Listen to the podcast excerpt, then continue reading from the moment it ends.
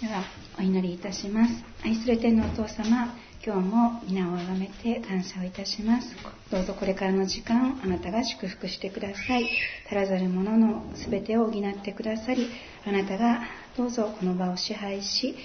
御言葉を語ってください。イエス様の皆によってお祈りいたします。えー、では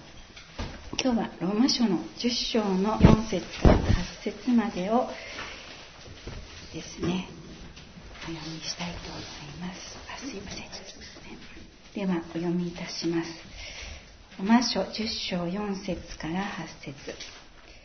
キリストが立法を終わらせたので信じる人は皆義と認められるのです。モーセは立法による義を行う人はその義によって生きると書いています。しかし信仰による義はこう言います。あなたは心の中で誰が天に昇るだろうかと言ってはいけない。それはキリストを引き下ろすことです。また、誰が地の奥底に下るだろうかと言ってはいけない。それはキリストを死者の中から引き上げることです。ではどう言っていますか？御言葉はあなたの近くにある。あなたの口にあり、あなたの心にある。これは私たちの述べ伝えている信仰の言葉のことです。本当に難しいなと思います。この聖書のところも。なんか謎、謎かけをされているような、そんなところですけれども、えー、ご一緒に見ていきたいと思います。パウロは4節で立法が目指すものはキリストであると述べています。そうです。立法は人をキリストに導くための養育係なのです。ガラテヤ書3章24節を読みします。こうして立法は私たちをキリストに導く養育係となりました。それは私たちが信仰によって義と認められるためです。ガラティア3章24節、えー、信仰による義ではなく、自分の力で立法を行うことによって義を立てようとするならば、心を休ませることはできないでしょう。ローマローマ書10章6節から8節まで、パウロは旧約聖書の新明記を引用しています。神の命令を受けたモーセは、エジプトで奴隷として扱われていたイスラエルの民をエジプトから脱出させ、神が約束されたカナンの地へと導きました。カナンを目前にして、モーセはカナンの地に入ることを神から許されませんでした。新明記は、モーセがイスラエルの民に語った最後の言葉です。モーセは指導者であり、神の言葉を伝える預言者でした。モーセは自分が死んだ後に、イスラエルが神に背くことを預言し、戒め、イスラエルの民を祝福しました。モーセの勧告と訴えは、権威を持って力強くイスラエルの民に語られました。パウロがローマ書で引用した新明記の御言葉は、新明記30章の11節から14節です。お読みします。誠に私が今日あなたに命じるこの命令は、あなたにとって難しすぎるものではなく、遠くかけ離れたものでもない。これは天にあるわけではないので、誰が私たちのために天に昇り、それを取ってきて、私たちが行えるように聞かせてくれるのか、と言わなくてよい。またこれは海の彼方にあるわけではないので、誰が私たちのために海の彼方に渡り、それを取ってきて、私たちが行えるように聞かせてくれるのか、と言わなくてよい。誠に御言葉はあなたのすぐ近くにあり、あなたの口にあり、あなたの心にあって、あなたはこれを行うことができる。以上が新明記30章11節から14節でした。この新明記の言葉にはどのような意味があるのでしょうか立法を行うことは難しくない。人は立法を行うことができると預言者モーセは語っているのでしょうか立法によって義を立てることを認めているのでしょうか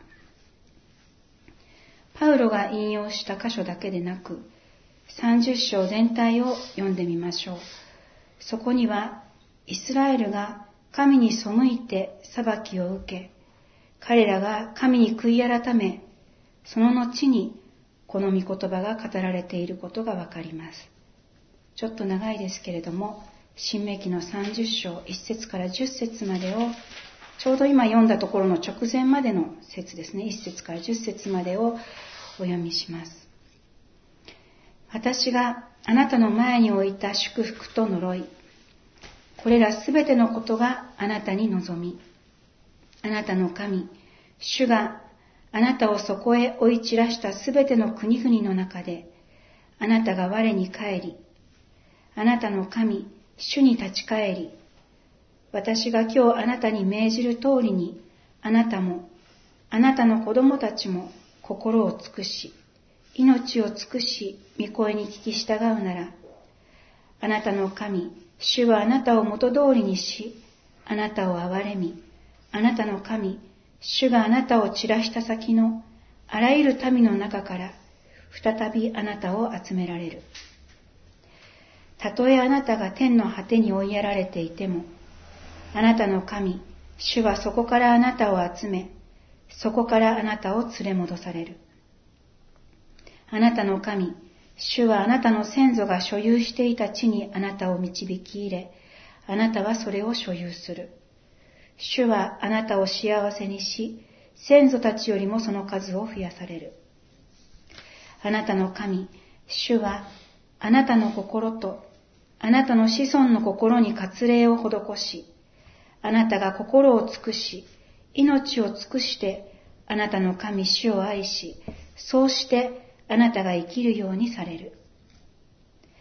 あなたの神、主はあなたの敵に、あなたを迫害したあなたを憎む者た憎む者たちに、これらすべての呪いを下される。あなたは再び主の御声に聞き従い、私が今日あなたに命じる主のすべての命令を行うようになる。あなたの神、主はあなたのすべての手の技、あなたの体の実、家畜が生むもの、大地の実りを豊かに与えて、あなたを栄えさせてくださる。誠に主は、あなたの父祖たちを喜ばれたように、再びあなたを栄えさせて喜ばれる。これはあなたがあなたの神主の御声に聞き従い、この見教えの書に記されている主の命令と掟を守り、心のすべて、魂のすべてをもってあなたの神、主に立ち返るからである。この後に先ほど読んだ御言葉を行うことができるという聖書箇所が続きます。注目すべきことは、御言葉を行うことができるというモーセの言葉の前に、イスラエルが立法を行うことができず、神に犯した罪のために他の国々に散らされ、迫害を受け、途方に暮れ、我に帰るというプロセスがあることです。罪を犯し、我に帰るものといえば、イエスが話された宝刀息子の例え話があります。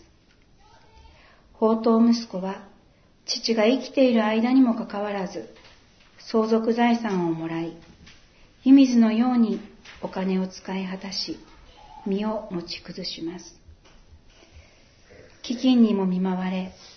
空腹に耐えながら、ユダヤ人にとって屈辱的な豚の世話を仕事としなければならないほど落ちぶれてしまいました。豚が食べる餌でさえ食べたいと思いましたが、誰も彼に与えようとしませんでした。彼はひもじさと孤独の中で我に帰ります。父のもとに帰り、自身の心に溢れる思いを伝える決心をします。彼の決心の言葉をお読みします。立って父のところに行こう。そしてこう言おう。お父さん、私は天に対して罪を犯し、あなたの前に罪あるものです。もう息子と呼ばれる資格はありません。雇い人の一人にしてください。人が我に帰り、犯した罪の重さを気づかされ、許しを求めて悔いる思いは、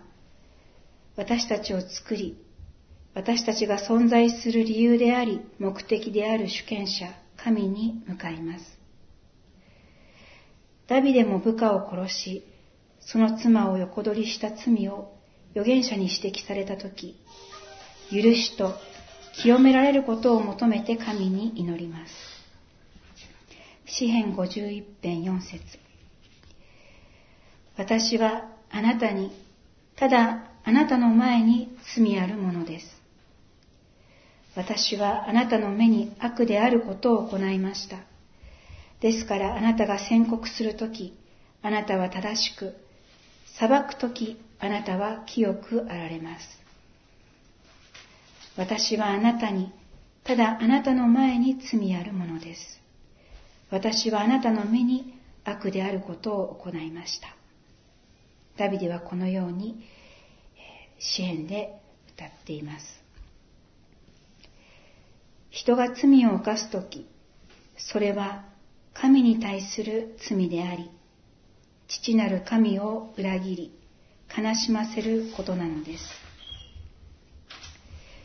しかし、人を愛する憐れみの神は、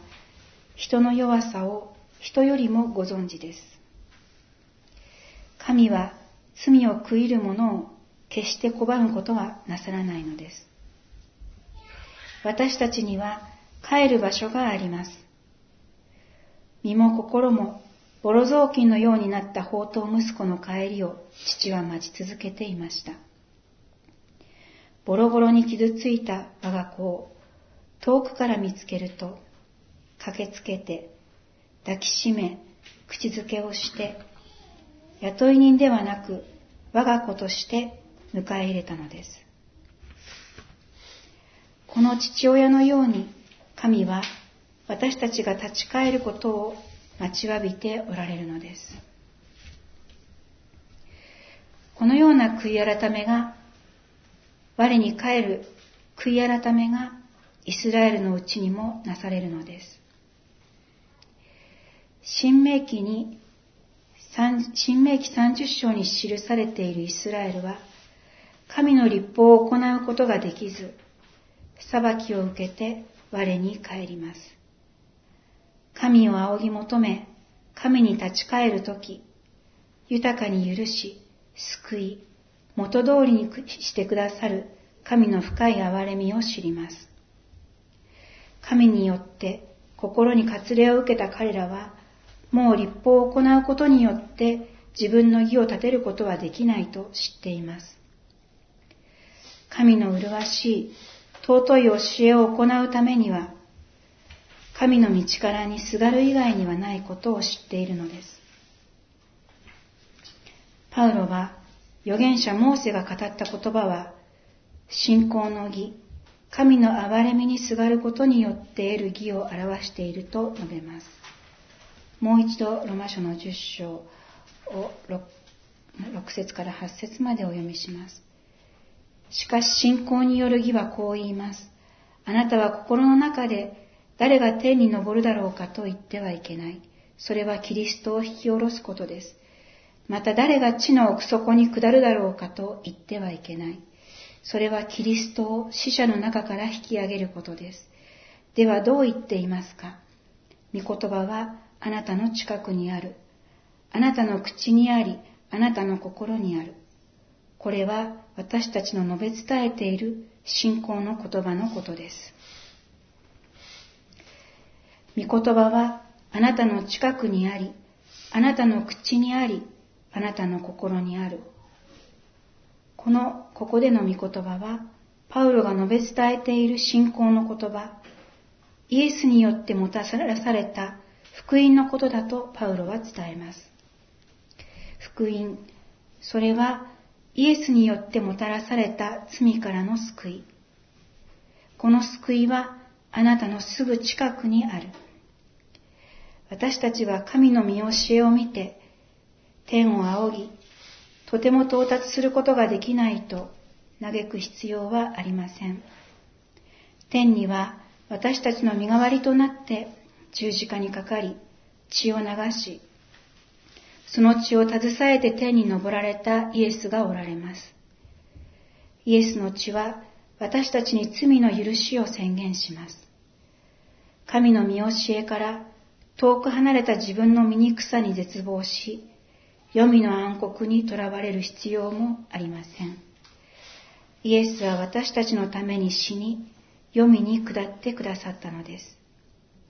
イエスの光は私たちを包み、闇を照らします。イエスが与えてくださった救いを喜び、神の憐れみに感謝と賛美を捧げる者は、私に従いなさいと差し伸べられたイエスの手を取り、イエスと共に生きるのです。